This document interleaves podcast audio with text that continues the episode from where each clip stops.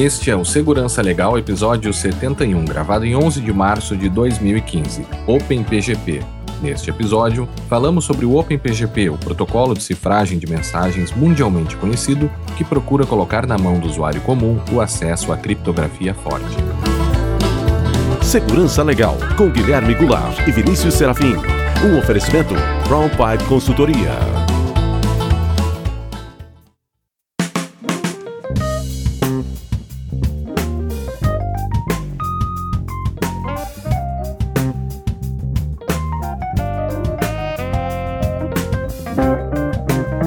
Todos muito bem-vindos. Estamos de volta com o Segurança Legal, o seu podcast de segurança da informação e direito da tecnologia. Eu sou Guilherme Goulart e aqui comigo está Vinícius Serafim. Tudo bem, Vinícius? Como vai? Olá, Guilherme, tudo bom? E você? Tudo ótimo. Sempre lembrando que para nós é fundamental a participação dos ouvintes por meio de perguntas, críticas e sugestões de temas. Para isso, estamos à disposição de todos pelo Twitter, no arroba Segurança Legal, pelo e-mail podcast.segurançalegal.com pelo Facebook, facebook.com.br segurança legal e também pelo iTunes. No nosso site você também vai encontrar tanto o link para o iTunes quanto o link para o feed para assinatura do podcast. E também não podemos deixar de lembrar que este podcast é uma iniciativa da empresa Brown Pipe Consultoria, especializada em consultoria em direito da tecnologia e segurança da informação entre os vários serviços prestados pela empresa, há um, um serviço uh, de conformidade que busca controlar o risco legal relacionado a uma série de normas né, aplicáveis às relações tecnológicas, entre elas o próprio Marco Civil da Internet e as regulações do comércio eletrônico, entre outras normas aí, né, Vinícius? É, inclusive algumas que estão por vir, como a Lei de Proteção de Dados Pessoais. Ah, é verdade. A Brown uhum. Pipe já está preparada, já está preparada para preparar as empresas para essas legislações vindouras, inclusive. Então, para ver este e os outros serviços, acesse www.brpe.com.br. Se você não quiser ouvir as notícias e as mensagens dos ouvintes, pode ir diretamente para 25 minutos e 39 segundos. Pois bem, Vinícius, uh, temos aqui algumas novidades sobre o caso Lenovo, né? Ontem mesmo eu estive no shopping olhando umas máquinas, né, um, um, alguns notebooks e o, o, vendedor veio me mostrar uma, um notebook lindo, assim, muito bem fininho e tal, que virava tablet e tal da Lenovo. E eu fiquei pensando, puxa, tem, tem ainda aquele caso que ainda não, não tá bem explicado, né? Tá o Superfish aí dentro. É, dessas últimas. Até pensei, será que o Superfish tá aí dentro ou não, né?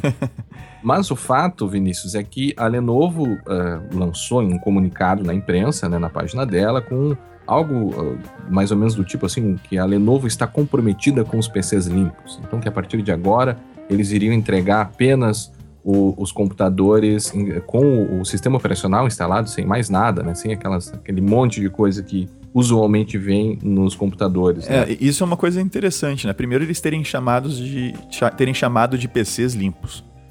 Então quer dizer que eles estavam sujos antes, é isso? Não sei. Bom, é. uh, e realmente, como é, é, como é comum, a gente, principalmente quando compra algum Note com Windows pré-instalado, né? Uhum. Como vem esse tipo de software junto. Uhum. Uhum. Claro que a, as mais das vezes é, uma, é um antivírus, né? Uma licença ali de 30 dias, 60 dias, uma coisa assim. Mas vem um monte de, vou chamar assim de cacareco, né, de. É o, termo, o termo científico, né? Não, o termo, termo, termo científico, é cacareco. É. Ou, não, mas científico seria porcaria. Mas vem um monte de coisas instaladas ali que o usuário não precisa nem, nem quer, eh, não quer saber daquilo ali, né? Uhum. Mas é, é, Vem junto no pacote, né? Para fazer propaganda Sim. de alguns softwares, de algumas soluções que depois. E, e, e, o usuário não vai nem saber usar, nem vai querer usar. E a gente sente isso na pele com pessoas próxima, próximas a nós. Né? Ah, sim. Como eu sim. já comentei algumas vezes, o meu usuário padrão, que é o meu pai, ou seja, que não é uma pessoa da área de TI, mas usa computador, né? Uhum, uhum. Uh, ele se vê perdido, ele se viu perdido esses tempos atrás quando comprou um, um Note com Windows e vê aquele monte de coisa instalada. Assim, ah, o que é isso aqui? Esse monte de aviso e tal. A pessoa se perde. Mas não... sabe que ontem mesmo, né, nesse exemplo do shopping que, que eu comentei, tava eu e minha esposa, a gente saiu da loja e aí ela gostou muito do, do Note da Lenovo e eu contei para ela, mais ou menos assim, a história. Ela também não é uma pessoa que trabalha na área de segurança, uhum. né? Convive comigo e tal, mas. E ela ficou perplexa, ela não entendia como que a fabricante voluntariamente tinha instalado aquilo no computador. É, né? exatamente. Foi, foi, difícil de explicar, mas, mas como que eles fizeram isso? Por que, que eles fizeram isso? É, isso não é a primeira vez, né? né? Isso não, não, é a primeira vez. Não. Bom, mas não bom, é. A, a, Lenovo então se comprometeu, né? Fez esse anúncio, né? Se comprometendo Sim. a limpar as máquinas dela. Mas o fato é que ainda tem máquina no mercado da Lenovo com o Superficie instalado. Né? Isso, isso. Que é uma das notícias aqui, que vem depois dessa, né? Que um, uma pessoa aí escreveu um artigo dizendo que ele, depois disso, depois desse anúncio, ele comprou um Note da Lenovo ah, agora em fevereiro pela loja da Lenovo e o Note ainda veio com o Superficie instalado, ou seja, eh, nas palavras dele, né, é, a reportagem acaba dizendo que talvez eles não estejam tão preocupados assim para fazer um, um né, para reinstalar uhum. o sistema operacional nos notebooks que estão em estoque. Em então, estoque. Então, segundo ele, seria até uma coisa um pouco aí de, de retórica e tal, porque se eles realmente estivessem preocupados, talvez já tivessem resolvido é, é tem, tem dois a situação pontos. do estoque. Tem, tem dois pontos importantes aí, né, Guilherme? O, o primeiro é que pegar todas as máquinas e levar de volta para a empresa para reinstalar o sistema, realmente acho que geraria um custo alto, né? Uhum. Mas existe uma alternativa para isso. A empresa não é obrigada a necessariamente ter que fazer um recal né, dos notes. E, Será? Não, calma. Ela poderia fazer de uma maneira diferente. Ela Sim. poderia simplesmente colocar, encaminhar junto com, com as máquinas um CD, assim, ó, ao ligar a máquina, insere esse CD aqui, pronto. Uhum. Buta pelo CD e reinstala tudo sem a superfície. Remove lá a superfície, alguma coisa assim. Seria uma maneira de resolver, resolveria efetivamente o problema. Né? Uhum. Claro que a gente vai aí entrar em outras questões, né? Se uhum. forem fazer CD, tem que cuidar com o software que vai ser feito, daqui a pouco coloca é. uma. Né, distribui um, uma, Não, e, e um malware, dessas... uma coisa parecida, sem querer até. É. Né, como, a, como a Sony fez um tempo atrás, que ela tentou remover uma proteção que, que ela tinha posto nas máquinas sem as pessoas saberem. E ao tentar remover a proteção, ela deixou as pessoas expostas, os usuários expostos a ataques ainda piores. Uhum. É, então, tem que se tomar cuidado na engenharia de como, como vai ser feito essa, essa, essa remoção do, do superfície das máquinas que já estão, já estão em estoque nas lojas e tal. E, e o outro ponto, Guilherme, é que ah, sim, a Lenovo errou e, e espero que ela resolva de uma vez essa questão do, do superfície, mas não transformemos a Lenovo no bode expiatório, né? Ah, não. No, né, naquele não. que vai ser sacrificado para aplacar sim. a ira dos deuses, né? Sim, como o único. Como única responsável. É, o único responsável. Não. Tem vários fabricantes que fazem a mesma coisa nos seus computadores. E tem vários softwares lá dentro que não interessa o usuário e que está lá só. Acaba no final das contas somente atrapalhando o usuário. Uhum, é, uhum. E é aí, para remover, não é, é assim tão fácil. Para o usuário comum, não é. Pois bem. Vamos às mensagens dos ouvintes. A primeira delas vem do Rafael Pimenta é, que ele faz um comentário aqui, Vinícius, sobre a questão das Smart TVs. O que, que o Rafael Pimenta coloca? É, o Rafael coloca o seguinte, uh, Guilherme Vinícius, ainda sobre as Smart TVs, as Smart TVs tratadas nesse episódio. Qual foi o episódio mesmo que ele comentou? Já vejo. Tá. E ele continua. A análise feita por vocês abrangeu a segurança do ponto de vista das empresas, no caso a Samsung e a terceira envolvida, com risco de possíveis ataques às bases deles em busca dessa massa de gravações de áudio armazenadas. Não tiro uma vírgula do que disseram. Contudo, penso em outro aspecto ainda mais grave que esse: a segurança do próprio equipamento. A partir do momento em que, a, que as TVs viraram smart, smart TVs, elas se transformaram em computadores, exatamente igual aos celulares. E não vejo absolutamente nada que trate sobre a segurança desse, desses equipamentos, antivírus para TV, Fire ou coisa assim.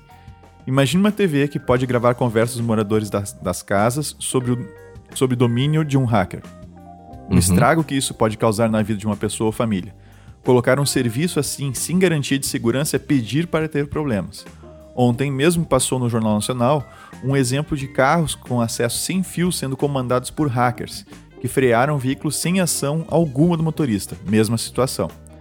Tá? E é, é, muito interessante, Guilherme, ele ter, ele ter colocado isso. Qual foi o episódio mesmo que tu falou? 69. O 69, tá. É. Uh, foi muito interessante ter colocado isso, porque, primeiro, é, até eu comento na, na, nas minhas palestras, né, sobre, sobre segurança da informação, essa hum. questão de que os computadores não são eletrodomésticos. Os eletrodomésticos estão virando Uhum. computadores, estão virando computadores. né? E, e- e exatamente esse ponto que ele, que ele citou aqui, né, de que a TV vira um computador e não há preocupação com a segurança da TV, né? Uhum. eu estava comentando semana passada com os meus alunos. O, o que acontece é, quando alguém produz uma TV, né, um começa a transformar um eletrodoméstico em um computador, como o caso da TV, ele não está preocupado com a segurança de um computador. Uhum. Porque ele está fazendo uma TV, entende? O, o- Sim. a, a ideia não é que ah, agora eu tenho um computador, agora tem que me preocupar com a segurança disso aqui. Não. Ele continua fazendo uma TV. E a questão dos carros que ele cita, que apareceu no Jornal Nacional, é importante lembrar que isso já, já fazem anos Sim. que isso é conhecido. A, tá? a gente vem falando disso desde o primeiro nossa, episódio. Nossa, não, e, e- e em palestras e tudo mais, assim, já se fazem anos que se sabe disso. Inclusive com coisas ainda piores, que é, é, implantes médicos, como por exemplo marca-passos. Sim. tá? que é possível hackear, porque agora vários implantes médicos têm um computador e tem uma interface wireless neles.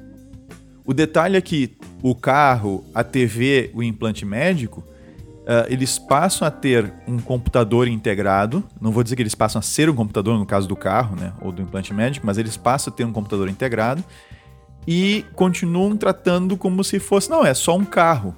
né? Ignora o computador que tem ali, é só uma TV, ignora o computador que tem ali. É só um marca-passo. ignora o computador que está ali envolvido, que tem o sistema que está ali. É. E aí o que acontece é que quem desenvolve isso acaba confiando numa coisa chamada, que a gente já comentou, inclusive teve um episódio inteiro que a gente falou sobre isso, eh, na segurança por obscuridade. Sim. Não, ninguém vai conseguir frear o carro porque o cara tem que acessar aqui a interface de. tem que acessar a CAN, aqui, a, a rede de controle do carro, e tem que saber quais comandos, quais são as mensagens que a gente manda. Ah, ninguém vai hackear aqui o marca-passo porque não conhece o protocolo, né? Tem um documento guardado aqui que ninguém conhece o protocolo. E, e aí, com base nisso, acham que, tá, se, que, é, que, que é seguro o suficiente. né? Uhum. Uhum. E aí o que tem se mostrado cada vez mais é que segurança por obscuridade não é suficiente, não é segurança. É. É, esse episódio que tu comenta na trata-se do episódio 58, Obscuridade, Segurança e Direito. É, eu teria também, agora eu lembrei daquele caso, Vinícius, que nós até tínhamos comentado, tínhamos falado fora do, do episódio, do, do podcast, que foi o caso da TIM, que agora a TIM permite a recarga de celular por algumas TVs Samsung. Ah, é verdade. E um dos detalhes sobre isso, né? Eu vou ver se eu, se eu acho aqui o- essa reportagem para colocar no show notes. Um dos detalhes é que isso é feito via cartão de crédito e o cartão de crédito Fica na TV. gravado na televisão. Né? Então você tem de repente lá um algo que não, não se pensa muito, talvez muito pela segurança, ligado na internet o tempo inteiro, que com um cartão de crédito gravado lá dentro.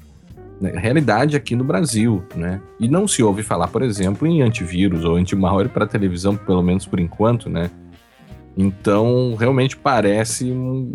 eu, eu, particularmente, não estou dizendo que o serviço é inseguro, né? Mas eu, particularmente, não colocaria meu cartão de crédito em uma televisão. Eles ainda brincam que. Brincam não, falando sério na reportagem, dizendo que há uma senha de três dígitos para proteger o número do cartão de crédito para que uma criança não faça nenhuma bobagem.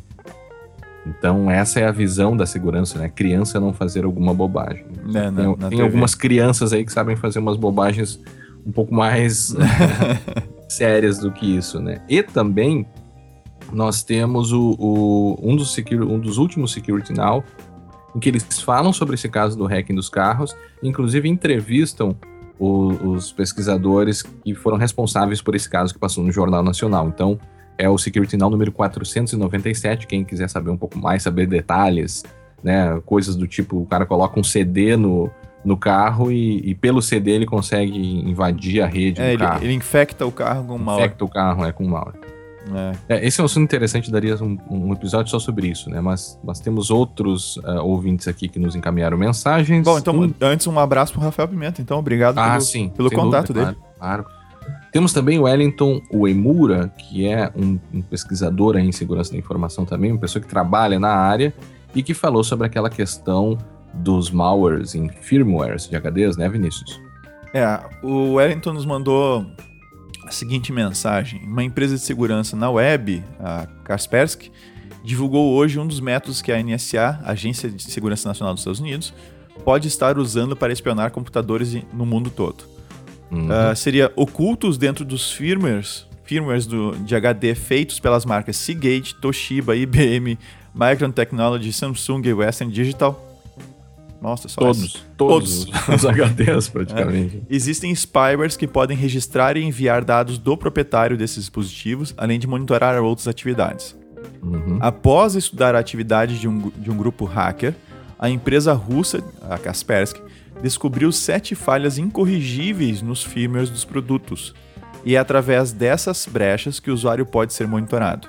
Segundo a Kaspersky, é como se o erro viesse de fábrica, permitindo que, uhum. os, que os spywares possam se reinstalar automaticamente, mesmo após a formatação do HD, e podem inclusive quebrar criptografias que protegem dados essenciais do usuário.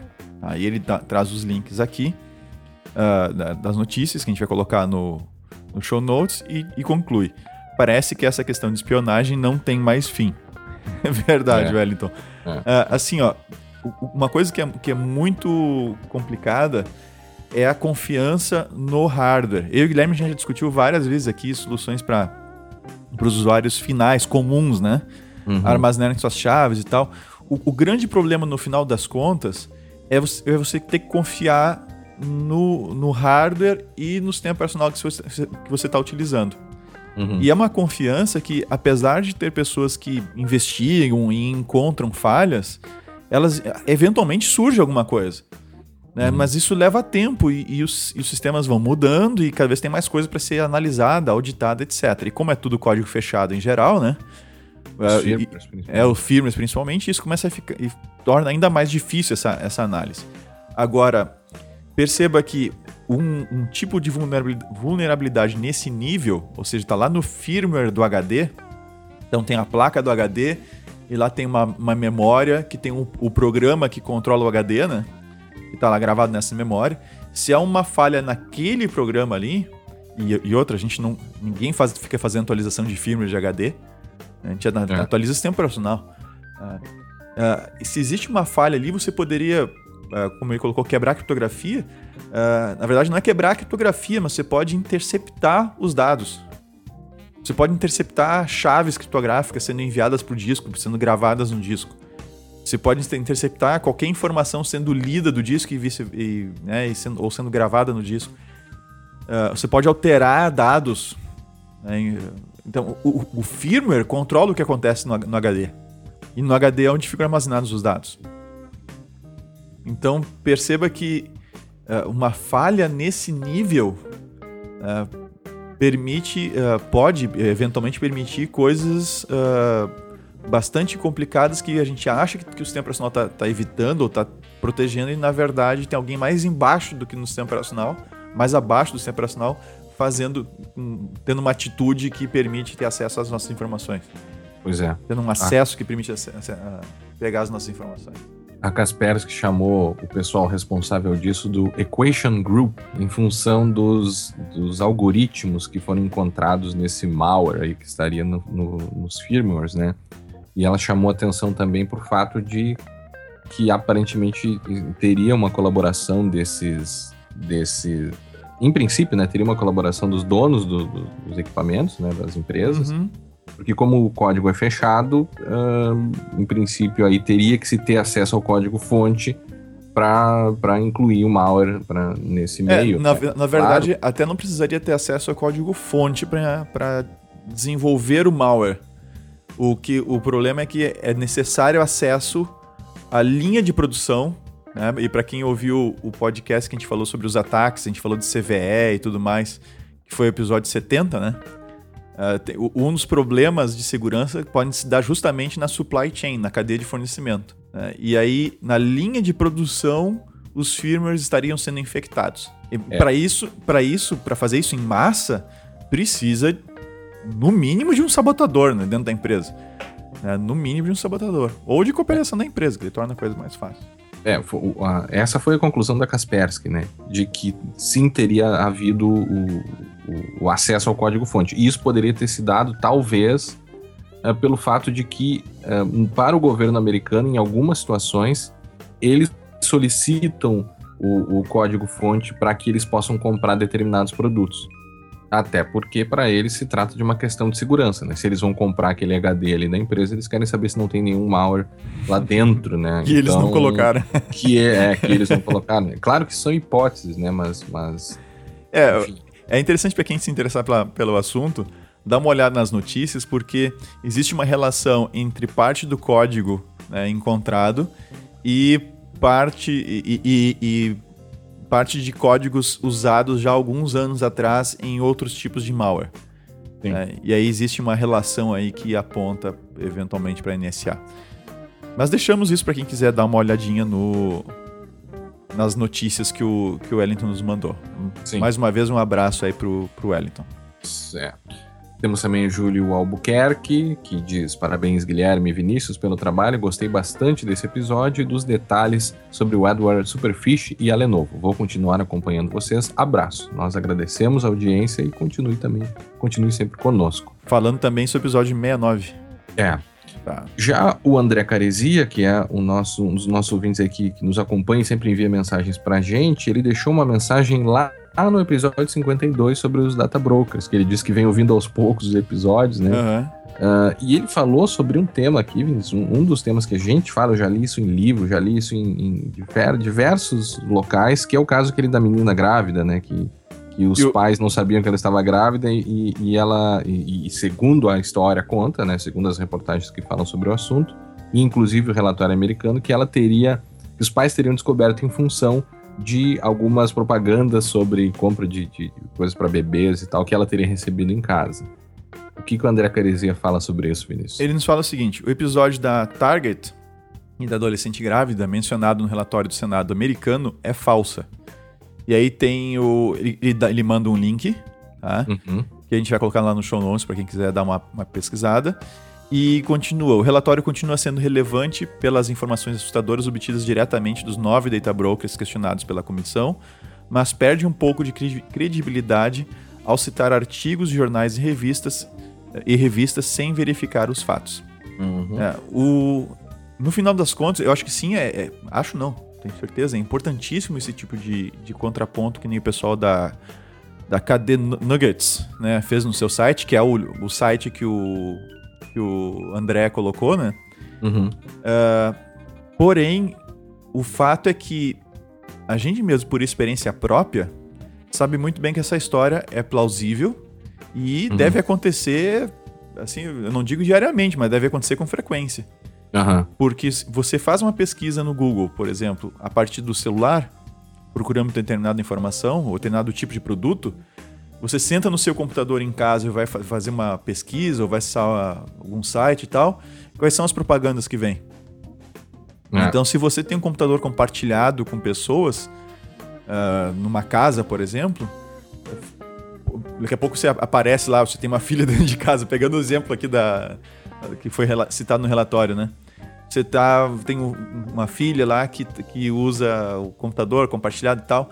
Aí você vai usar o computador dela para fazer uma pesquisa na internet. E daqui a pouco uhum. você né, dá, faz a pesquisa e começa a aparecer propaganda de teste de gravidez. Uhum. Né? E de sites que falam sobre gravidez e não sei o que. O que você vai imaginar? É, o que, que, que, que isso te diz? Né? Sim. Sim. Então... Não, a, a história, a, a, questão é que mesmo sendo, se é que ela é falsa mesmo ou não, né? Ah, eu também não sei qual a credibilidade do, do KD Nuggets, aqui eu estava até olhando aqui, enfim, um, um, site que fala sobre data mining, business analytics e tal, mas uh, é plausível, né? Assumindo que seja falsa, ela é muito plausível. É, Exato, é, é. é o, nosso, é o nosso dia a dia. Né? É, é e esse é o problema. É. E esse, é. esse é o núcleo do problema. então. Plausível. É plausível e possível. É, ainda que seja falsa, e aí é importante também lembrar que a gente tem que confiar na KD Nuggets, né? Uhum. Tem vários outros, outros meios que falam o contrário, mas mesmo que ela seja falsa, o problema não é esta notícia específica. O problema uhum. é que isso é plausível, isso é possível, isso acontece. Uhum. A gente uhum. sabe muito bem que isso acontece. Então, esse é o grande problema, e não o caso. Eu, eu discordo do, do André no sentido de que ah, perdem um pouco de credibilidade por, por citar esse caso e esse caso ser dado como falso uhum por alguma outra fonte. É, a gente Teria que analisar também essa outra fonte. Uh, eu, eu, acho que é um pouco, um pouco forte dizer que perde credibilidade, porque todo o conceito, toda, toda a discussão que está lá, ela é extremamente relevante e é sólida. Então eu, eu convido os, os nossos ouvintes que não ouviram o episódio 52, né, uhum.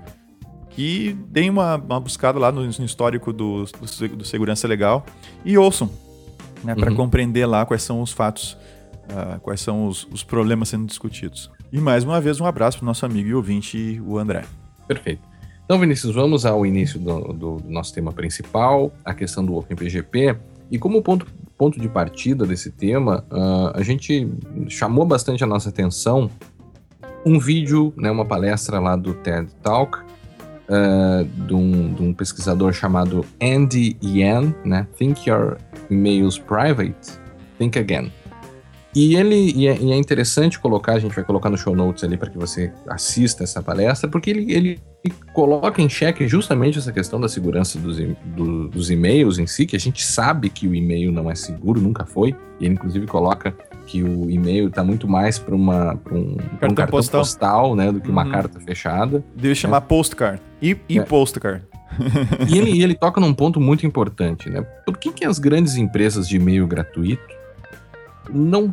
E elas teriam condição de fazer isso, mas por que, que elas não dispõem, por que, que elas não colocam para nós, usuários, um, uma forma de, de encriptar, de cifrar, de proteger os e-mails que seja eficiente? De, de, forma que eles não consigam ter acesso aos conteúdos. Por que, que eles não fazem isso, será?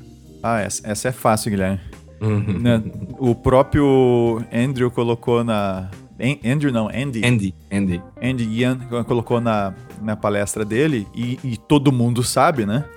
É, que seria um péssimo negócio, por exemplo, para o Google é, e mesmo para o Yahoo oferecer algum tipo de cifragem dos e-mails, algo que, que evite que alguém olhe o conteúdo do e-mail, uhum. porque o negócio deles é baseado em propaganda uh, uh, que é, é feita com base em perfis tirados dos conteúdos dos e-mails. Sim. Uh, então, se eles cifrarem os e-mails, se eles permitirem que os usuários se comuniquem de forma segura entre os usuários né, do, do serviço, eles perdem a possibilidade de olhar o conteúdo do e-mail. E, obviamente, é. isso atinge a questão da publicidade, que para eles, aí o próprio Andrew, Andy coloca na palestra, é, que isso seria 91% da renda do Google, por exemplo. Né? Vem, é. vem dessa claro questão renda, da publicidade. A renda do Google, evidente, não, não viria só do, da publicidade em e-mail, ele tem publicidade Isso. em pesquisa também, né? Claro, é, aqui, é, do né? Words e tudo mais. é. Tudo mais né? a, a, questão toda é que o e-mail, como o Andy colocou na palestra, o e-mail ele é inseguro. Né? Ele, ele, ele é, por natureza, ele é inseguro. Ele é só um texto. A gente escreve o texto na nossa máquina, esse texto é transmitido né, até o servidor de e-mail Uh, era comum até pouco tempo atrás a transmissão ser já de cara uh, sem nenhum tipo de cifragem né, entre o cliente e o servidor. Isso permitia que o próprio provedor de acesso pudesse olhar o conteúdo dos e-mails. Ainda hoje tem alguns servidores que ainda aceitam conexão sem cifragem, mas a maioria já, já usa uma conexão cifrada, assim como a gente tem o HTTPS lá para um cadeadinho fechado no navegador, né? tem também o, o, o protocolo para envio de e-mail usando essa essa mesma esse mesmo essa mesma funcionalidade para cifrar o tráfego. O detalhe é que o, o, e-mail é, até pode ser cifrado na transmissão, mas no servidor de e-mail, né, então eu mando e-mail para o Guilherme. Ao mandar um e-mail para o Guilherme, no servidor de e-mail, esse e-mail está em claro, está em texto em claro. Qualquer um pode ler o conteúdo do e-mail lá no servidor. Uhum. E esse servidor, vamos supor que o, o Guilherme tem a conta dele de e-mail em outro provedor que não é o meu, em outro provedor de serviço. Então esse meu servidor vai ter que mandar um e-mail para o servidor onde está a conta do Guilherme. Lá o e-mail também vai estar aberto. E só então o Guilherme vai receber o e-mail. Então é, notem que. Também nesse e-mail, né? no, muitas vezes o tráfego entre esses dois servidores também pode ser. É, é, é o que eu coloquei antes. Né? Hoje o comum é já estar cifrado. Tá? É usar SMTP com SSL ou com TLS, né? que é o equivalente de usar o HTTP que a gente usa no navegador com SSL ou TLS. Tá? inclusive os protocolos para receber os e-mails, como por exemplo o POP, o SMTP para transmissão e o POP para baixar o e-mail ou o IMAP, né? É bastante comum esses já terem cifragem na transmissão. O detalhe é que nos servidores isso fica aberto.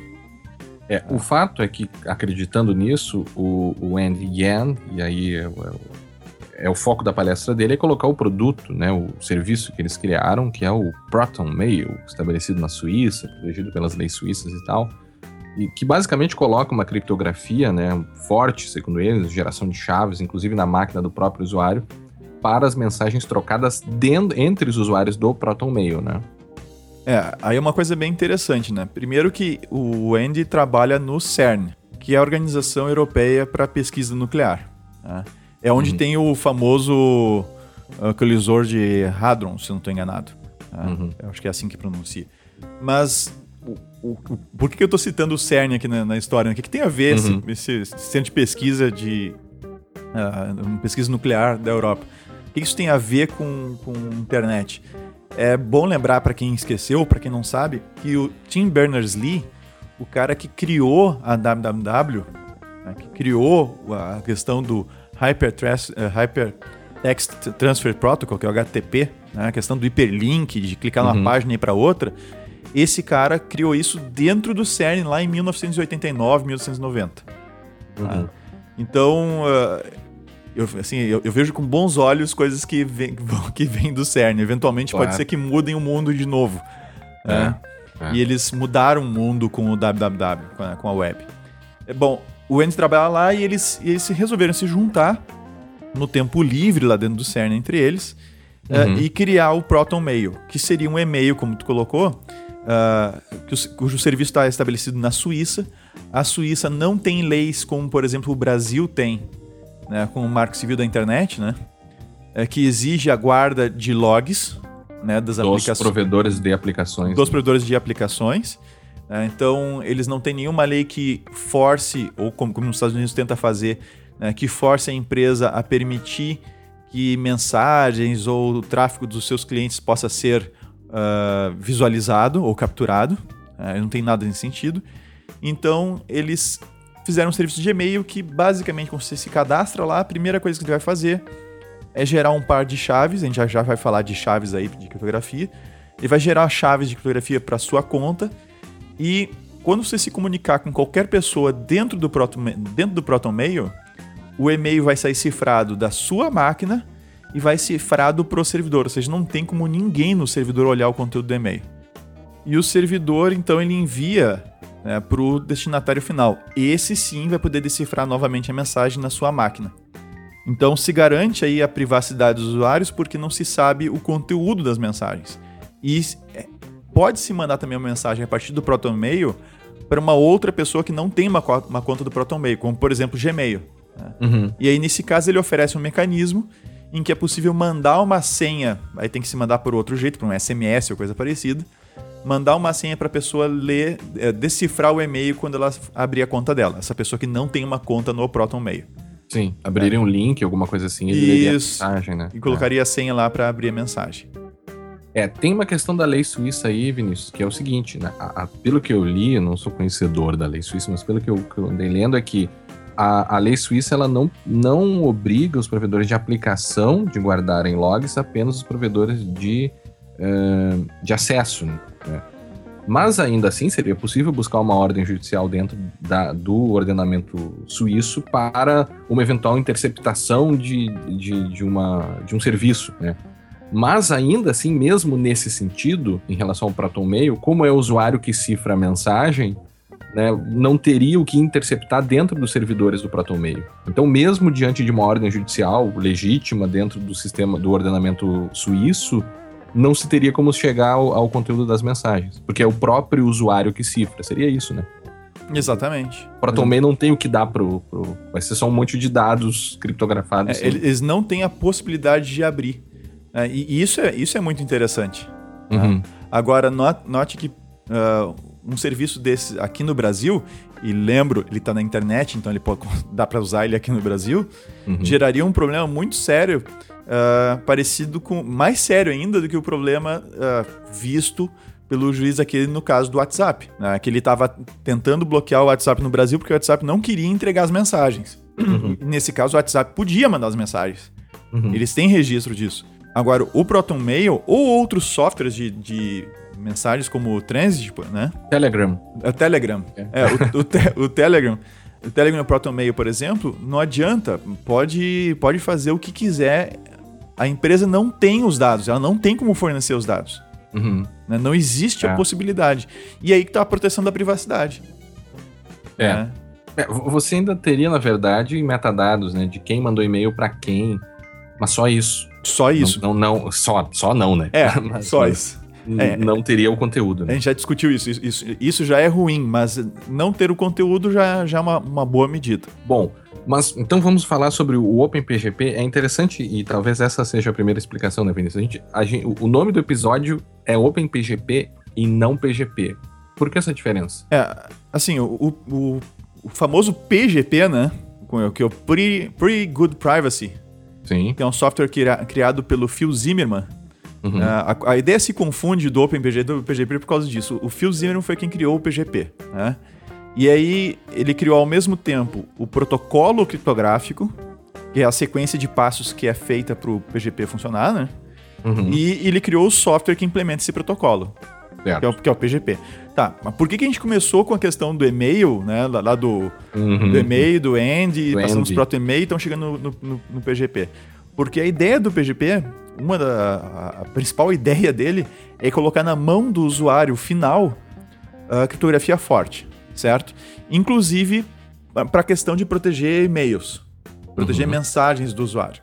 Tá? Depois a gente, dá, a gente já fala do histórico dele, mas essa é a ideia, essa é a ligação que ele tem com o Proton e-mail, com a questão da palestra do Andy. Uhum. É, e tem vários plugins que ligam o OpenPGP né, a, por exemplo, a Gmail, a uhum. leitores de e-mail que as pessoas têm na, na, própria máquina, como Thunderbird, Outlook, coisas assim. Uhum. Tá bom. Mas então o OpenP, o que, que vem a ser o OpenPGP e o que, que vem a ser o PGP? Tá? O OpenPGP hoje ele é o protocolo criptográfico. Então é só uma descrição de como é, é, deve ser implementado um software que queira seguir o protocolo OpenPGP. Tá? Uhum. Assim como a gente tem o protocolo HTTP, a gente vai encontrar uma descrição do protocolo e eu posso fazer um servidor HTTP, eu posso fazer um, posso desenvolver um novo navegador. Uhum. E PGP, né, é o nome de um produto que implementa um dos produtos que implementa o OpenPGP. É, é um produto comercial que hoje pertence a Symantec. Né? Isso. Né? Isso. Mas a gente tem o GNU PG. E a gente tem o GNU PG, GNU PG. que é o open source, né? implementa o, o OpenPGP né, para Mac, Linux, Android e tal. Para Windows também, o Windows tem uma, tem uma, tem uma variante, né, que é o, uhum. é o GPG for Windows, se não estou enganado, mas que tem o uhum. um link lá na página do GNU PG. É, eles implementam, você não precisa comprar o produto PGP para usar o OpenPGP, que é o protocolo é. criptográfico.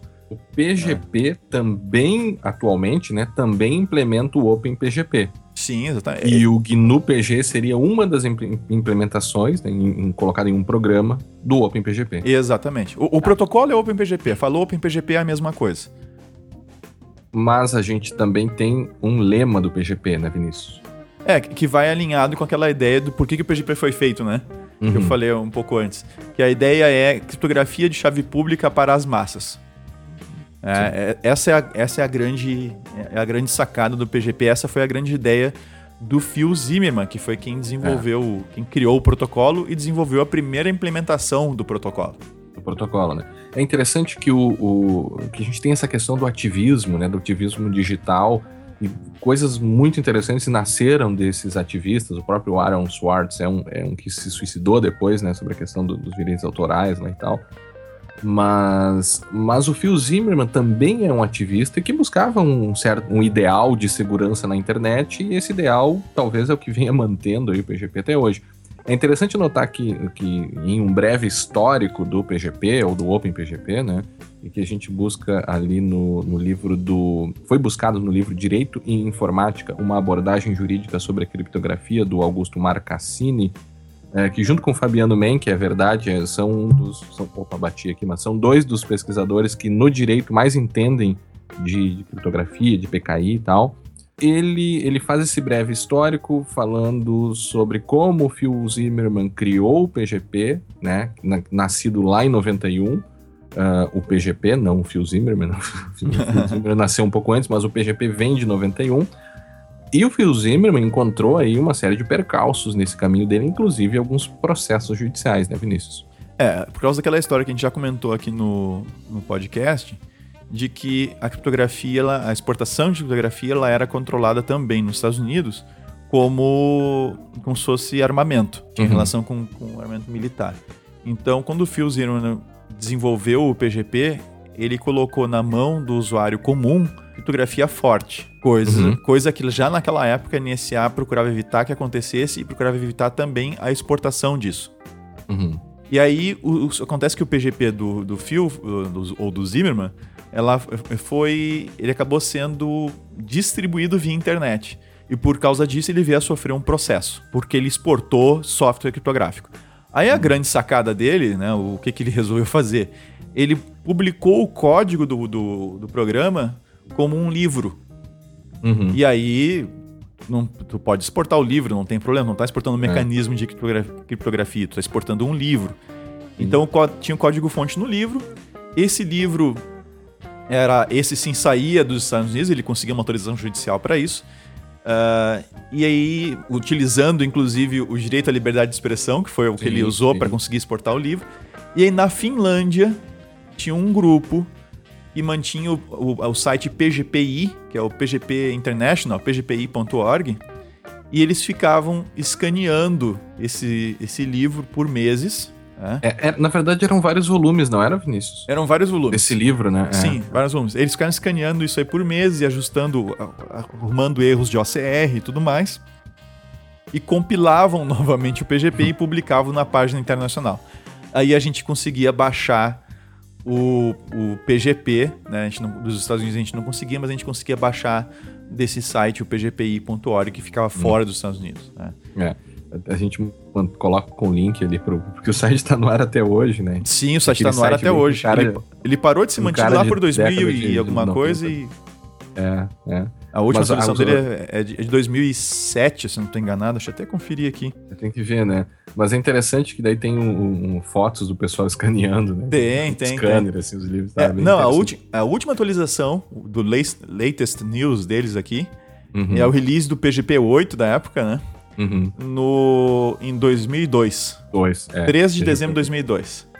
É, eu é. até postei esses dias ali no, no, no Twitter do, do Segurança Legal aquele linkzinho ali, pra, é, o, o botãozinho, né? É o botãozinho Privacy Now, PGP e tal, postei e tal é, lá no nosso, no nosso Twitter. Mas enfim, Vinícius, é, basicamente, né, em relação a essa história, o Phil Zimmerman depois foi um dos cofundadores da Silent Circle, que é uma empresa que mantém, entre outras coisas, aquele software Red Phone, né, de, de, comunicações criptografadas. Também foi um dos criadores do ZRTP, do protocolo ZRTP, que coloca a criptografia dentro de, de VoIP, né, de, de comunicações uhum. de voz. E Vinícius, é, acho que seria interessante contar também um pouquinho, porque tu foi um dos usuários lá na, na, na década de, de 2000 ali, né? Não, não, antes. 90, né? 90.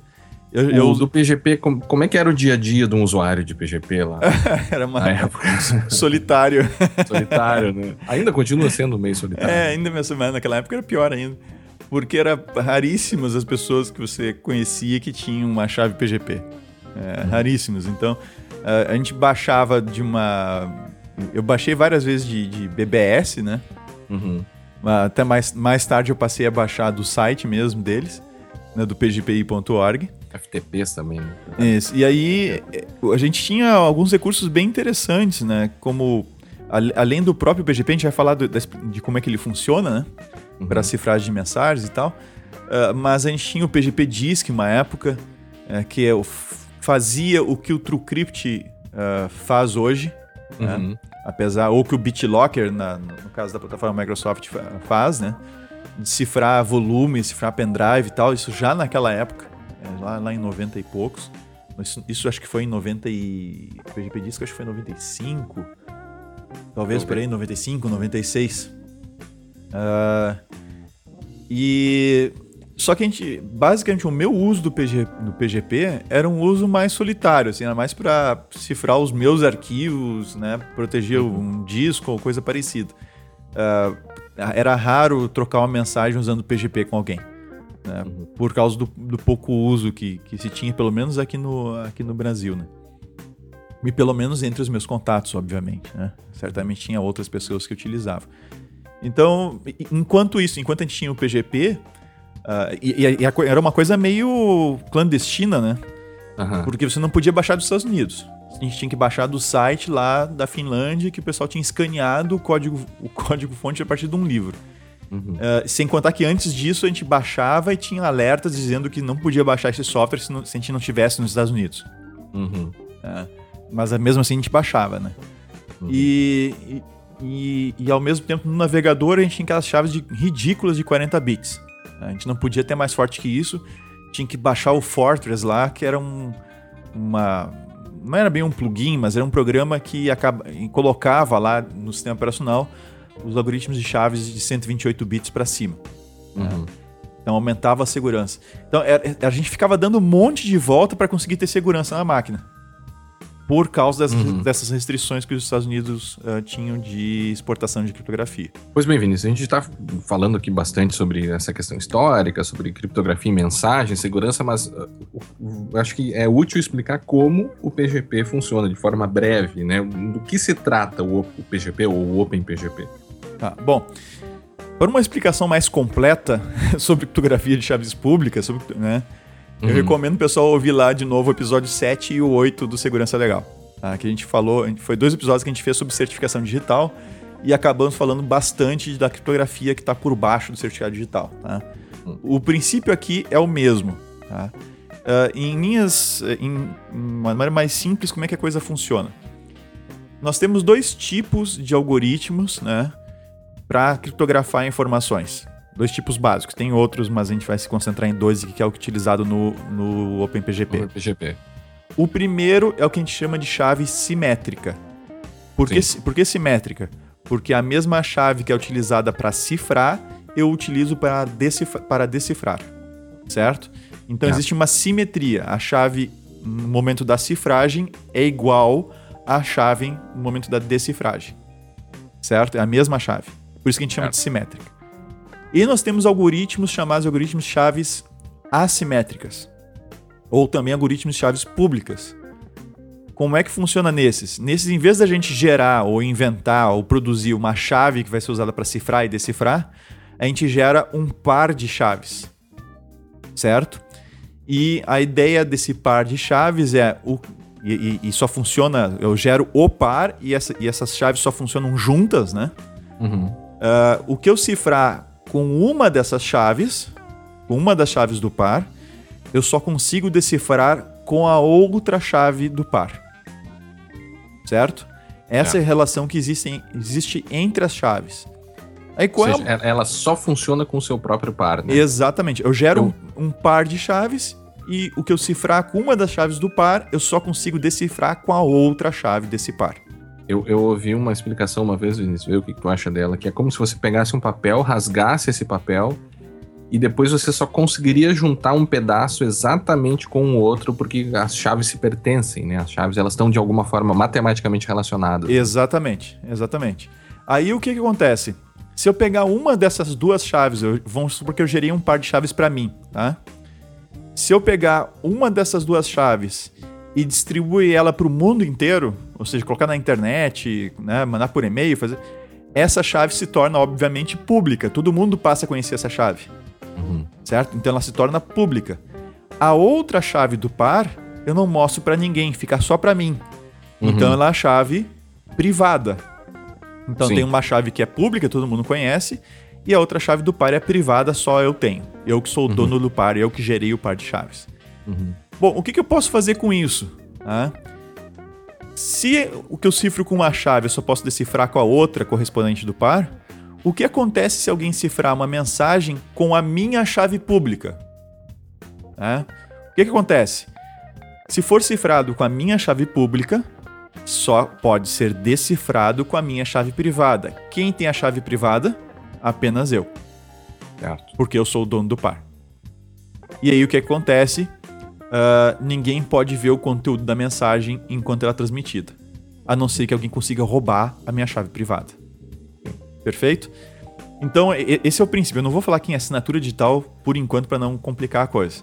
Uhum. Mas esse, esse, é o processo para alguém mandar uma, um texto uh, cifrado ou sigiloso, protegido, né, para uma outra pessoa. Essa outra essa, o, a pessoa que vai receber a mensagem, ela tem que ter um par de chaves e uma das suas chaves ela tem que tornar pública para todo mundo.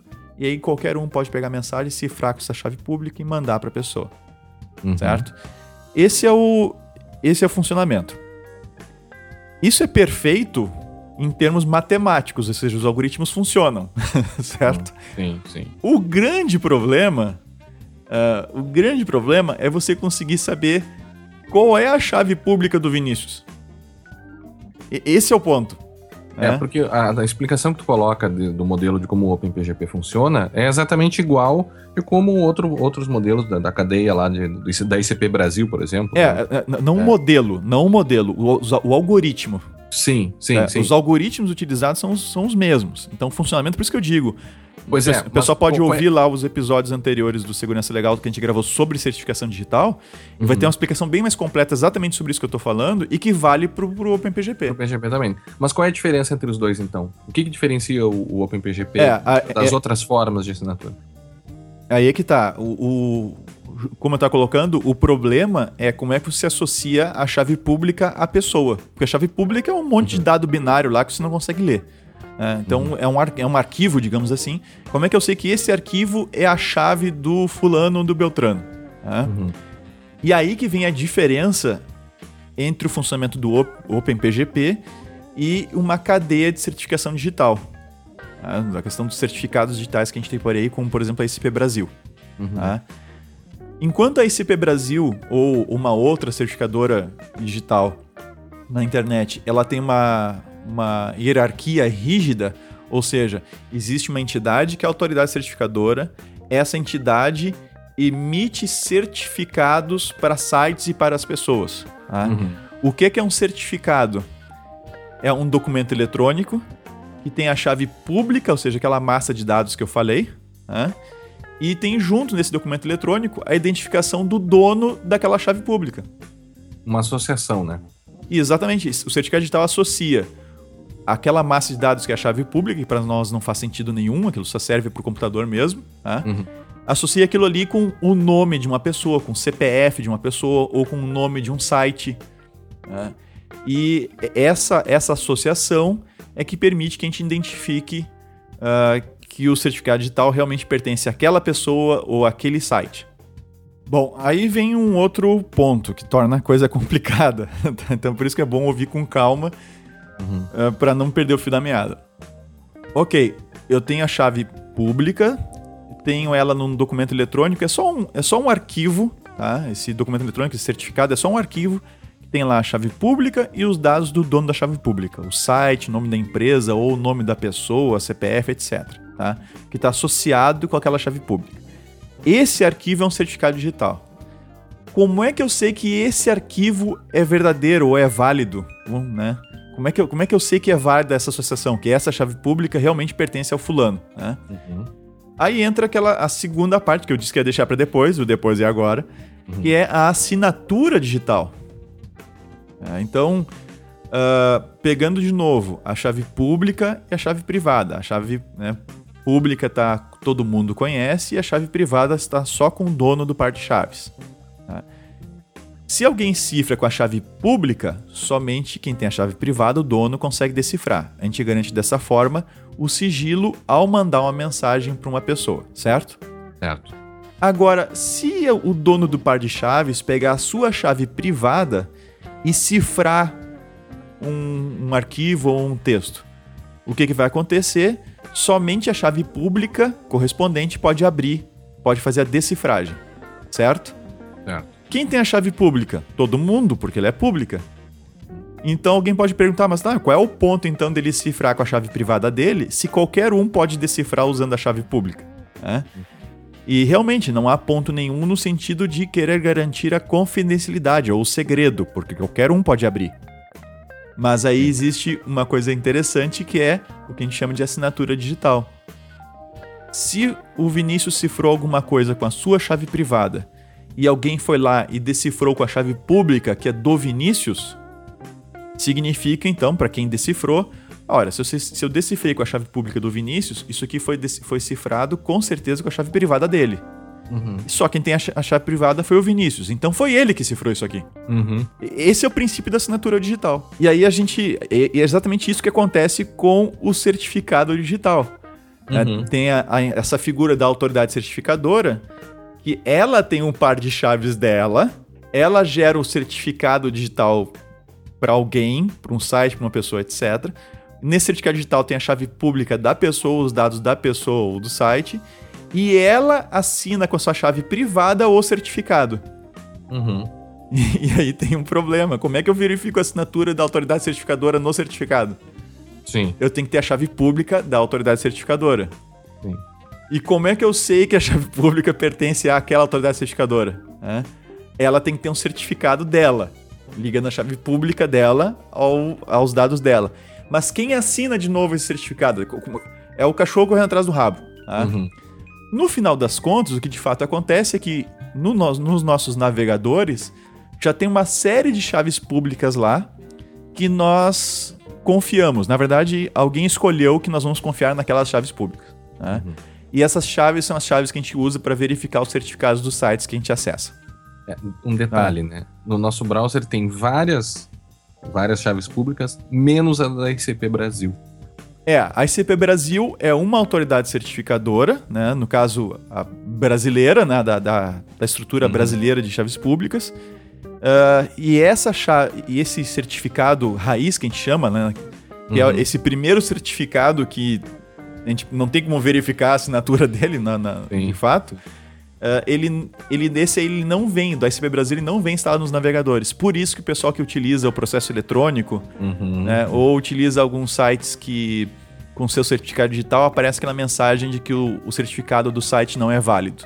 É, mesmo é, que venha é do ICP Brasil, né? Mesmo, mesmo que, que venha do ICP Brasil. Né? Exatamente. Bom, é. mas o que, o que é importante uh, frisar aqui é que a, o certificado, a ICP Brasil, né? Existe uma autoridade certificadora principal da SP Brasil, que é, o, que é a autoridade raiz, né? Uhum. Essa assina certificados de outras autoridades certificadoras que emitem os certificados por, para os sites, para os usuários. Tá? E você normalmente tem que comprar esse certificado, isso é um serviço.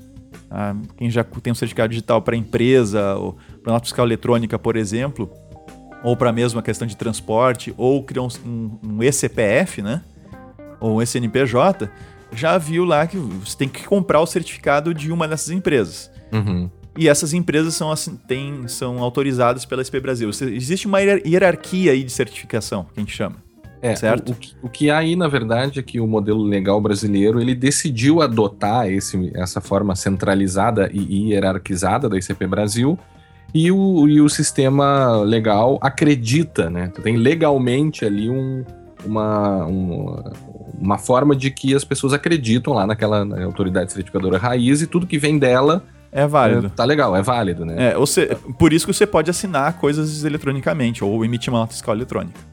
Sim, o processo eletrônico. Né? Exatamente. O que significa então dizer que, na verdade, a diferença entre um e outro é apenas em relação a um modelo de confiança. Há um modelo de confiança diferente no OpenPGP, é. no modelo OpenPGP, enquanto, exatamente. Enquanto no certificado digital você tem uma hierarquia, existe uma empresa que certifica, que autoriza, vamos dizer, vamos chamar de certifica, uma empresa que certifica empresas intermediárias e essas empresas intermediárias é que geram certificado para o Uh, é que, é que faz usuários, né? fizeram certificados dos usuários para o site dizendo ó, essa chave aqui realmente pertence ao Vinícius, essa outra realmente pertence ao Guilherme, essa Sim. pertence ao site tal e assim por diante. Tá? E, e, um detalhe importante: cobram para fazer isso. Cobram para fazer isso. é assim que elas sobrevivem, né? É, exatamente, até porque existe uma série de requisitos legais que elas têm que cumprir, investimentos têm que ser uhum. feitos e tal. Uh, o OpenPGP é um modelo completamente diferente. É um modelo, vamos dizer assim, peer-to-peer. -peer, né? é, uhum não existe uma autoridade central, como no caso aqui no Brasil a ICP Brasil.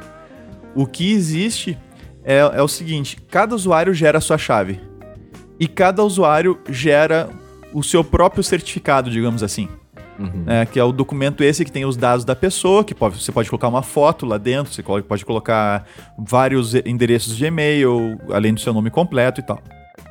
Uh, aí você gera esse certificado. Tá? Gera o par de chaves e gera esse certificado. Uhum. E aí eu fiz isso. Né? O Guilherme fez também. Aí o que, que acontece? Eu vou pessoalmente, ou através de um e-mail que eu confio que ninguém vai trocar o arquivo que eu vou mandar para o Guilherme, né? eu posso passar para o Guilherme o meu certificado. Ó, Guilherme, este aqui é o, é o certificado que eu fiz. E o uhum. Guilherme confia que é o meu certificado porque fui eu quem fez o certificado e eu estou entregando para ele pessoalmente, né? Ou de uma outra maneira segura. E ele, ah, então tá bom. Então eu vou assinar embaixo, eu vou pegar e vou assinar o teu certificado dizendo que eu também confio que esse é o teu certificado. Uhum. Percebe? Então o Guilherme assinou Sim. o meu certificado. Daqui a pouco eu conheço uma outra pessoa, essa outra pessoa também assina o meu certificado, né?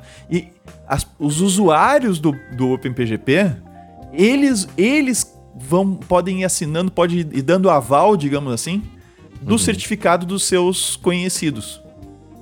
Sim. Então você não tem uma estrutura hierárquica uh, rígida, você tem é, realmente uma coisa peer-to-peer, -peer, que, é, que, é, chamado de Web of Trust, é uma, é uma teia de confiança. Uhum. Né? Você não tem uma hierarquia, você tem uma teia. Né? Você tem as pessoas, umas dando aval na chave das outras. Né? Uhum. Então, é, é, é, bem diferente numa uma questão, uma estrutura hierárquica como a gente tem na certificação digital. Seria possível dizer o seguinte, né? Que o, o... enquanto que no, no modelo tradicional a gente tem uma, uma relação institucional, ou seja, uhum. acredita numa instituição, né? Claro que não, é uma questão de confiança, a gente acredita naquela instituição mas é garantido pelo, pelo meio legal uma, um aspecto institucional. A gente confia nas instituições. No modelo PGP, ou OpenPGP, é, é uma relação social, né, o que Isso. faz com que exista quase que uma rede social de confiança ou uma rede social de segurança né, em relação ao uso desse modelo. É exatamente, que é uma pessoa vai assinando a chave da outra. É, é, é, é, é assim que é, vai assinando o certificado, né? vai dando uhum. aval no certificado um do outro. Uhum. E aí isso permite algumas coisas interessantes. Eu não vou entrar exatamente no detalhe, tá? Uhum. Mas uh, eu, eu posso dizer pro, pro OpenPGP, usando o software, por exemplo, o GNU-PG, né? Uhum. Que é a implementação, eu posso dizer para ele, eu, eu, eu vou assinar essa chave aqui do, do Guilherme, esse, esse certificado do Guilherme. Para mim ele é válido, tá? E vou dizer, e pode confiar no Guilherme para me apresentar outras chaves. O que, que uhum. significa isso? Eu conheço o Guilherme e o Guilherme conhece um tal de Roberto que eu não conheço, certo? Então eu e o Roberto não nos conhecemos e o Guilherme conhece os dois. Aí, o, por alguma razão, eu estou vendendo alguma coisa, ou eu quero falar pela primeira vez com o Roberto, mas eu não sei qual é a chave dele nem tenho contato com ele. Então eu posso buscar a chave dele em algum lugar, num site dele, na internet, posso baixar a chave, né? E como é que eu vou saber que essa chave realmente pertence ao Roberto? Bom, eu posso dizer pro no PG, por exemplo, que implementa o OpenPGP, né?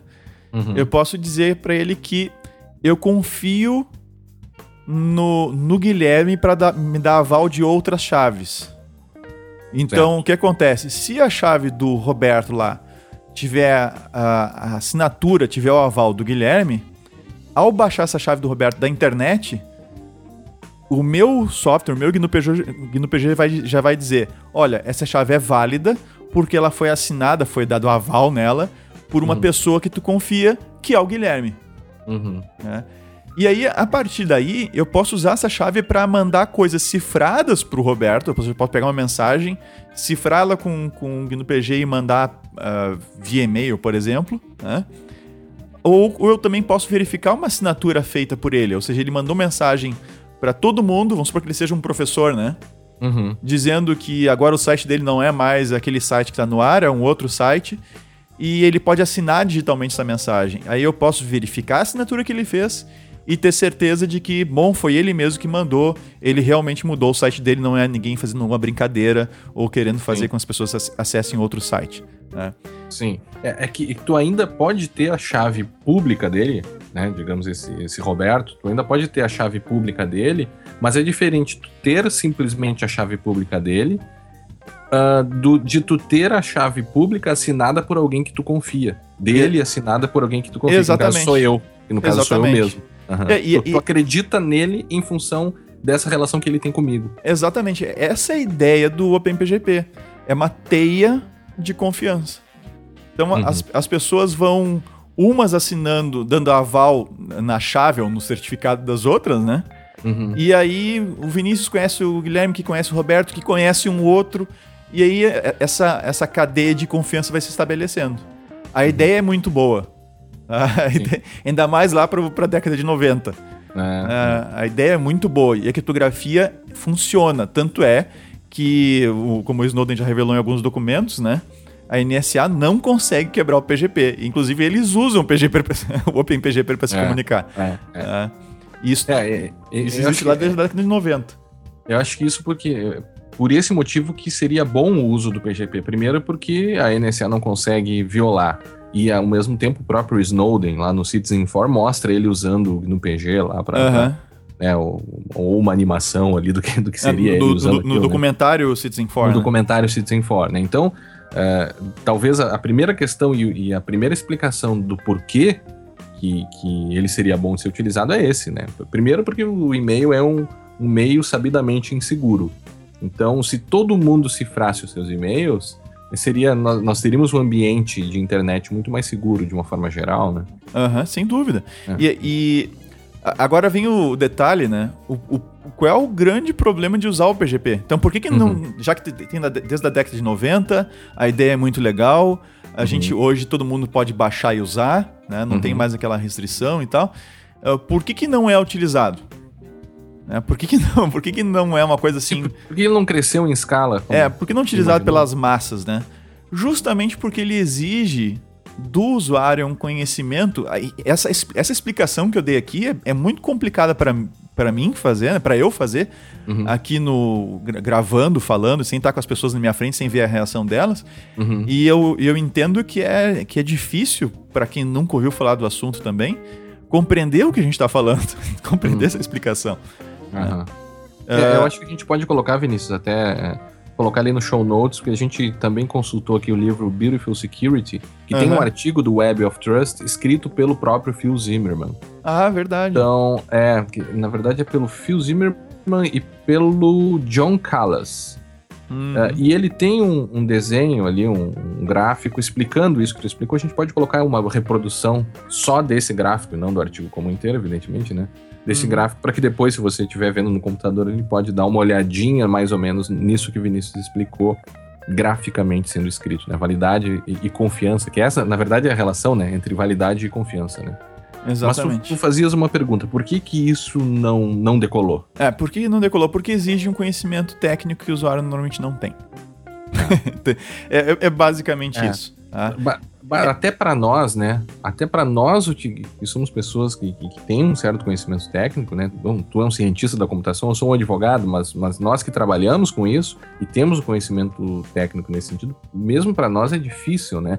Porque a coisa parece que não é não é colocada de um jeito que dentro do sistema operacional funcione de uma forma É, a, fluida. a- a- a integração é ruim. É ruim, sem dúvida. Tem um monte de plugin, tem um monte de coisa, mas não é uma. É uma.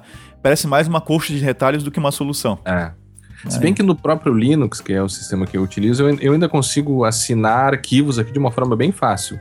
Não, né? Assinar arquivos. sim, né? sim, Guilherme, mas no, no, no Mac também tem isso, no Windows também tem isso.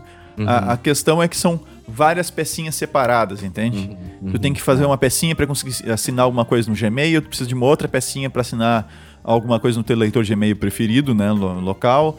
Tu precisa de uma pecinha para para permitir que no sistema operacional com, com um clique direito lá, né, tu consiga selecionar a cifra esse arquivo para mim.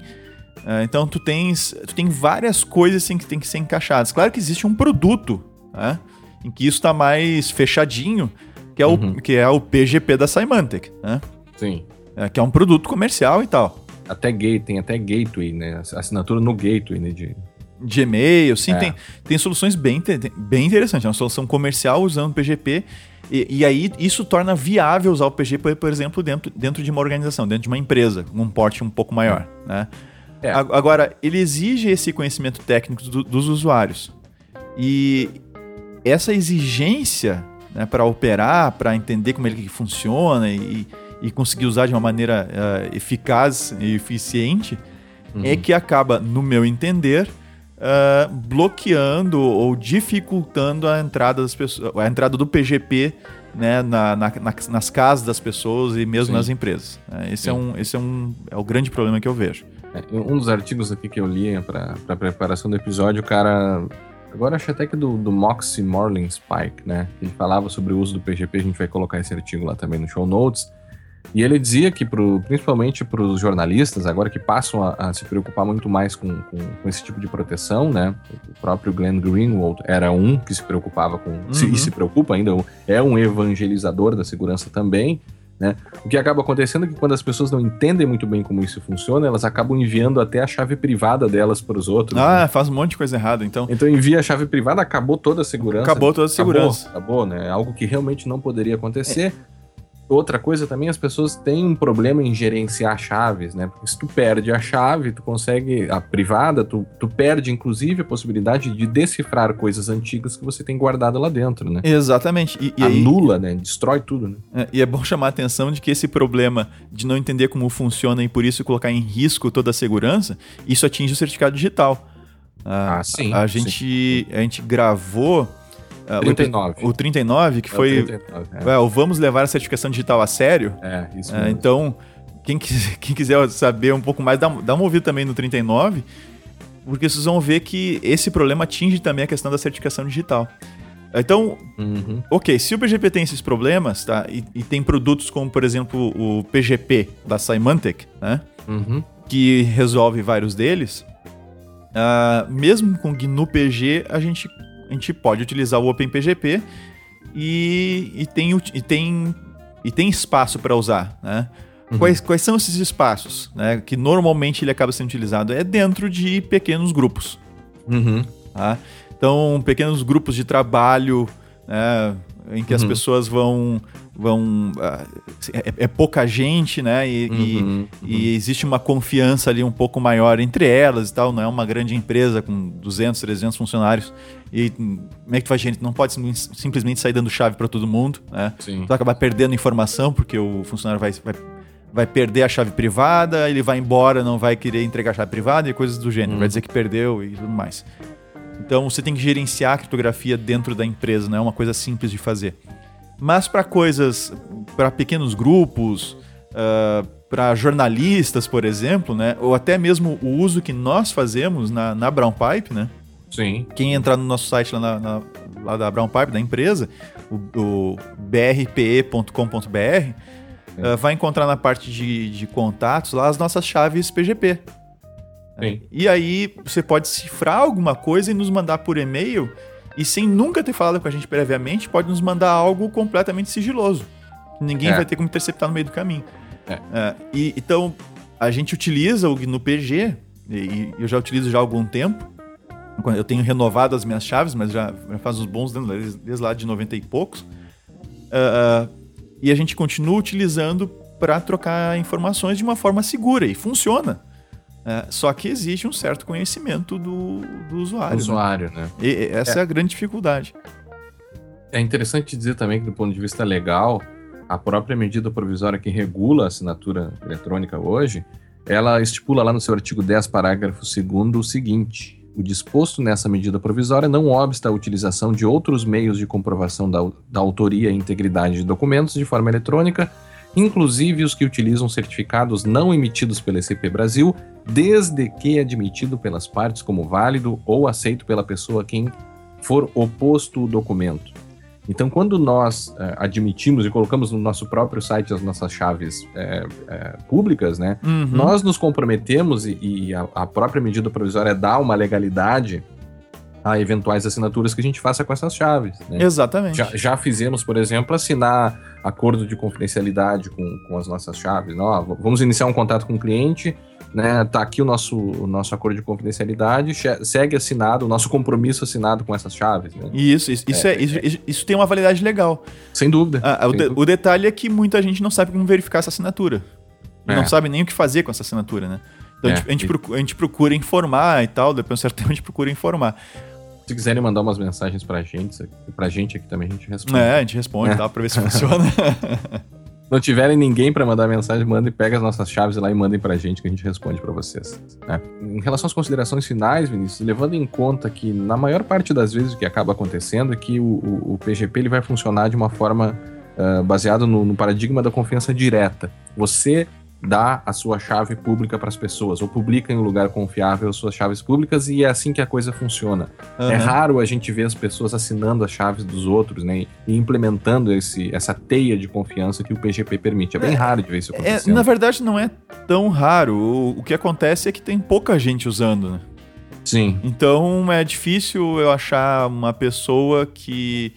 Uh, que conhece outra pessoa, que entende, para estabelecer que tem uma, uma cadeia contínua as pessoas que a gente conhece que usam PGP, a gente normalmente tem contato imediato com elas. É. É, eu, eu e você, a gente, eu tento a chave, a gente tem contato imediato.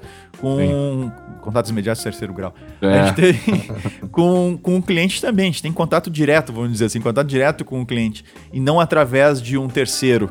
Né? Uhum. Então acaba sendo muito mais comum essa distribuição de chaves direta entre as pessoas, né? entre as partes em vez de uma apresentação indireta feita por um, por um terceiro que as duas, as duas partes conhecem e confiam, né? Uhum. Então, é, é, por essa razão, acaba sendo uma coisa mais direta. Por causa do número de pessoas, né? são, são poucas pessoas que utilizam. É, nota, nota que no certificado digital é o contrário, né? A, Sim. Toda confiança é indireta. Uhum. Toda confiança na cadeia de certificado digital é, é completamente indireta. É, é claro, você tem toda só, a segurança que fica o... colocada, né? É, não, mas, mas é, é indireta, no sentido de que você não, você não pega é a chave direto com. Você não vai verificar, porque eu recebi do Banco Brasil, a chave é do Banco Brasil. Você não, não faz isso. Você, você, confia na autoridade. Você confia na autoridade certificadora. Agora, lá na raiz, e aí cuidado para quem acha que o PGP é inseguro por causa dessa confiança direta, tá? Porque hum. a mesma coisa que acontece no, no OpenPGP acontece com relação as autoridades certificadoras raiz. Uhum. aquela primeira que a gente confia. Aquela primeira que a gente, que a gente confia, vamos dizer assim, meio que cegamente, né, ela é inserida no nosso navegador e a gente assume que ela é válida. Sim.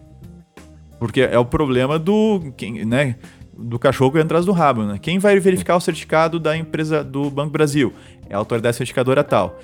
Quem vai, virar, vai verificar o certificado da autoridade certificadora tal? é a certificadora raiz, no caso SCP Brasil, né? Sim. Quem que vai verificar o certificado? Não, era o problema do, do Superfish, né? Eles instalavam lá um, um, um certificado bah, no browser, né? É, de uma autoridade certificadora falsa que eles falsa, criaram, né? E, e, é. e enganavam. Bah, foi horrível. Ouçam lá o, é, o, é, o 69 lá, porque vale a pena. Mas, a confusão que eles fizeram foi bem, foi bem grande. Se tu for pensar, o próprio modelo hoje, da forma como está colocado, porque as pessoas clicam, as pessoas aceitam uhum. os certificados inseguros, digamos assim, né? E, a, e segue a vida. Aquela é. mensagem lá que mostra mas esse é... site não é confiável, as pessoas seguem. Mas é esse então... o problema. É, é, é, é o fato, enquanto a gente. E aí, eu encerro aqui para não complicar ainda mais a cabeça do, do nosso hum. ouvinte nesse episódio. Uh, o, o, o grande problema né, das soluções de criptografia é não o funcionamento, elas funcionam, os algoritmos funcionam. Né? Claro que tem soluções mal implementadas, aí não funciona mesmo, tá? Mas uhum. a gente uhum. tem soluções boas que funcionam. O, o maior problema eu diria que é design. Ou seja, é, é tornar fácil é. para o usuário utilizar a criptografia. Uh, é, é, é, difícil para o usuário final, isso coloca em risco a segurança das soluções que a gente tem, inclusive da certificação digital. Tá? Uhum. Vejam lá o episódio 39, que a gente fala sobre o vamos levar a certificação digital a sério. Uhum. Não coloca isso em risco.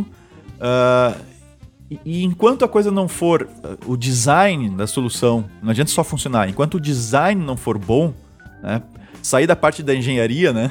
Uhum. Tá, tá, tá, a engenharia está funcionando, vamos pro design agora. Enquanto esse design não for bom, enquanto a criptografia não for um default, não for um padrão, uhum. a gente vai ter problema com segurança. E, e com segurança e com privacidade. Né? Uhum. E é muito importante a gente perceber que a, a quem a, existe um investimento muito maior né, em, até tu ia colocar, né? De em espionagem, né? Uhum. Do que em tornar a segurança uma coisa default, uma coisa por padrão. Por quê?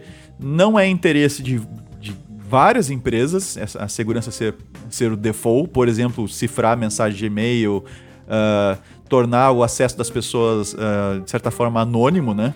Uhum. A comunicação uh, realmente privada entre as pessoas, né, por questões comerciais e tal e também dos, dos, governos que têm interesse em, de alguma maneira, capturar informação, espionar, etc. E é. aí a gente tem pequenas iniciativas, né, como o GNU PG, que é mantido já há vários anos por um alemão. Qual é o nome dele mesmo, Guilherme?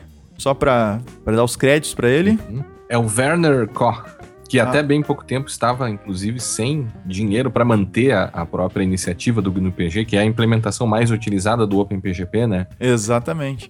E aí, ele, ele sozinho sem ganhar por isso. Ele fez um software que é open source, ou seja, código aberto, uhum. implementa o OpenPGP. E ele, como tu disseste, ele estava quebrado, ele estava quebrado. tava quebrando financeiramente. Ele ia parar de manter porque ele não, ele não ganhava um, vamos chamar assim, um euro, já que está na Alemanha, um euro sequer para manter o software. E aí várias empresas, inclusive o Facebook, ah, é. inclusive o Facebook, deu dinheiro para ele para claro. ele se manter. Até o momento ele conseguiu, ele recebeu 223.740 euros. É. Ah, tem a, vamos colocar notícia lá para quem quiser ver. E uhum. uma pessoa uh, desenvolvendo o, Open, o, o GNU-PG, né? Implementando uhum. o, o GNU-PG, fornece uma solução para o mundo inteiro combater atos de espionagem, como por exemplo o da NSA. A uhum. NSA não consegue quebrar o PGP. É. Não consegue quebrar o, open, o protocolo OpenPGP. É. É, então, fica aí uma mensagem de que a coisa não é assim tão difícil de ser combatida. Né? A gente uhum. tem, tem recursos e. Uh, tem recursos de engenharia para fazer isso. A gente precisa melhorar um pouco mais a questão de design e questão de vontade, né? É. Vontade política, vontade econômica de efetivamente tornar a, a, a segurança um padrão por default, né? É. E enquanto isso, os próprios Estados por Unidos. Por default, gastam... não. Por default, não. Um default, que eu queria dizer. Uh -huh, padrão um default. default é a mesma coisa. É. Enquanto isso, os Estados Unidos investem em espionagem e inteligência por ano 50 bilhões. É, por isso que é complicada essa luta, né? E a gente tem esse aspecto econômico tão, tão político e econômico tão forte, né? É, é difícil mas... combater 50 bilhões. É, né? É, citando, o novo, citando o título do novo livro do, do Schneier, né? É uma luta uhum. de Davi e Golias, né? É, é 50 Golias. bilhões contra o Werner Koch, aí que tem. Que agora só ganhou 223 mil euros. É. mantendo um software que por a NSA não consegue quebrar. Usado pelo Snowden. É, de minha parte, de minha parte, eu acho que o grande desafio e, e tal, talvez não, nós não temos a resposta para isso, é que uh, precisa ser construído algo em, que, que funcione em larga escala, que sejam de fácil, fácil utilização e principalmente que seja user-friendly e que essa facilidade não, não, não derrube a própria segurança. Porque a, o grande problema é que soluções muito fáceis tendem a ser mais inseguras, né? A, a, a, falta de segurança em geral acompanha a facilidade. Então, quando o fato de ser difícil de utilizar seria talvez um dos atributos que gente, ou um dos um preço que a gente precise pagar para ter algo efetivamente mais seguro, né? Talvez esse seja o grande problema. Uh, e de outra forma, Vinícius, eu acredito que no Brasil, no mundo inteiro isso acaba acontecendo, mas no Brasil a gente precisa começar a estudar isso na academia de, de verdade de forma séria. Nós precisamos de grupos de pesquisa estudando formas de, de, de troca de mensagem segura. Né? A, a, a, academia tem esse dever no momento que a gente está, porque a academia também resolve problemas, né? A, a pesquisa científica dentro da academia precisa resolver problemas da própria sociedade. Então, é, não adianta as pessoas ficarem estudando coisas sem sentido e sem importância dentro da academia. É claro que há toda uma questão do estudo teórico, como as coisas funcionam, isso é importante também. Mas a academia precisa dar a sua contribuição para resolver esse problema. É, aí, né? eu já disse que eu estava finalizando, é a última coisa que eu vou falar e vou dizer tchau para os ouvintes, tá? Vou, vou, tá encerrar minha participação. Vai, vai, uh, vai, vai. Uh, uma coisa muito importante por ter acontecido né, quando, quando teve toda aquela indignação da, da presidência da República, né, é, uhum. aqui no Brasil reclamando da, dessa questão da, do monitoramento, que é um absurdo, é, o que estava uhum. acontecendo e tal. E em vez de fazer o que muitos países fazem, que é, então tá, então pega e começa a financiar um monte de projeto nas universidades para pesquisa e desenvolvimento uhum. de soluções visando, que nem fizeram com a TV digital no Brasil. Uhum. Né? Fizeram exatamente com a TV digital no Brasil. Passaram para as universidades recursos financeiros uh, estimulando a pesquisa específica com relação à TV digital. Uhum. Por que, que não se fez o mesmo com a segurança? Por que não se fez o mesmo com esse caso da, da espionagem? Por que, que não se não, se busca isso. Aí o que que fizeram? Né? Saiu o Serpro lá correndo fazendo um software, o, o uh, de e-mail, uh, até com backdoor no meio, do, no meio da história. Uh, e a coisa até ficou meio, meio no meio do caminho. Então, é. por que que... É, por... o, back, o backdoor seria a possibilidade de abrir por outras chaves, né? Isso. Então, assim, que então, por que, que não, se não se fez a mesma coisa com, com se fez com a TV digital? Antes de adotar um padrão, ah, vamos pedir para as universidades investirem em pesquisa, né? vamos dar dinheiro para as universidades investirem em pesquisa e vamos a, ajustar um padrão, escolher um padrão para o Brasil, desenvolver um padrão para o Brasil. Mas sabe. Por, por que, é... que a gente não fez o mesmo? Por que, que a presidência não fez o mesmo, o governo fez o mesmo com a questão da segurança? Mas não é só a presidência, a questão é, é, é as pessoas que, que, estão na academia, não só os professores, mas também os alunos, eles precisam pensar o porquê que eles estão lá. Por que, que todas essas pessoas estão lá fazendo o que elas estão fazendo? Se não para tentar resolver uma série de problemas.